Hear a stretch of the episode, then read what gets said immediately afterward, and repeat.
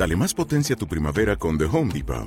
Obtén una potencia similar a la de la gasolina para podar, recortar y soplar con el sistema OnePlus de 18 voltios de Ryobi desde solo 89 dólares. Potencia para podar un tercio de un acre con una carga. Potencia para recortar el césped que dura hasta dos horas. Y fuerza de soplado de 110 millas por hora. Todo con una batería intercambiable. Llévate el sistema inalámbrico OnePlus de 18 voltios de Ryobi. Solo en The Home Depot. Haces más. Logras más. Hola, soy José Agustín Mari y esto es La Clásica del Día.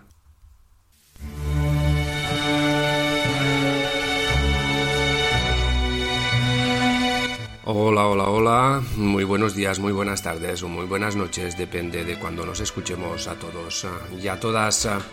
Hoy en la Clásica del Día disfrutaremos de un compositor que nació en 1895 el 16 de noviembre, tal día como hoy, Paul Hindemith.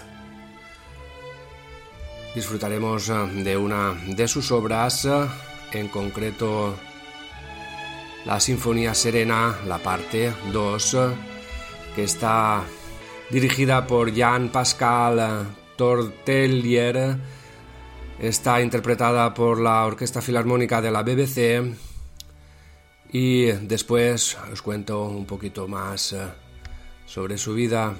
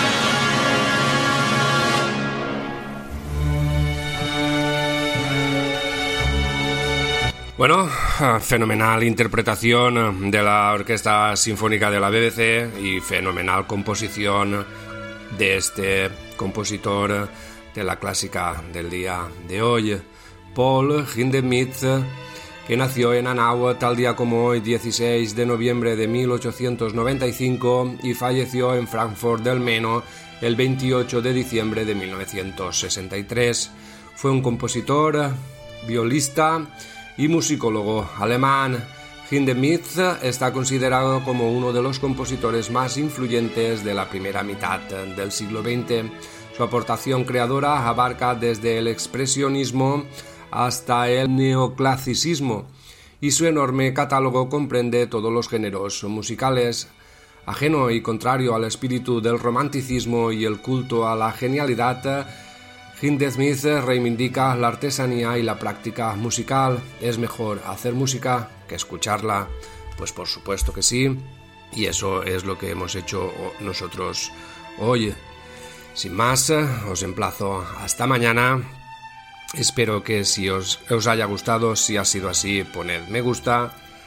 Que recordar suscribiros, así cada nueva clásica os avisará y, como no, comparte, eso nos hará seguir creciendo y seguir trabajando.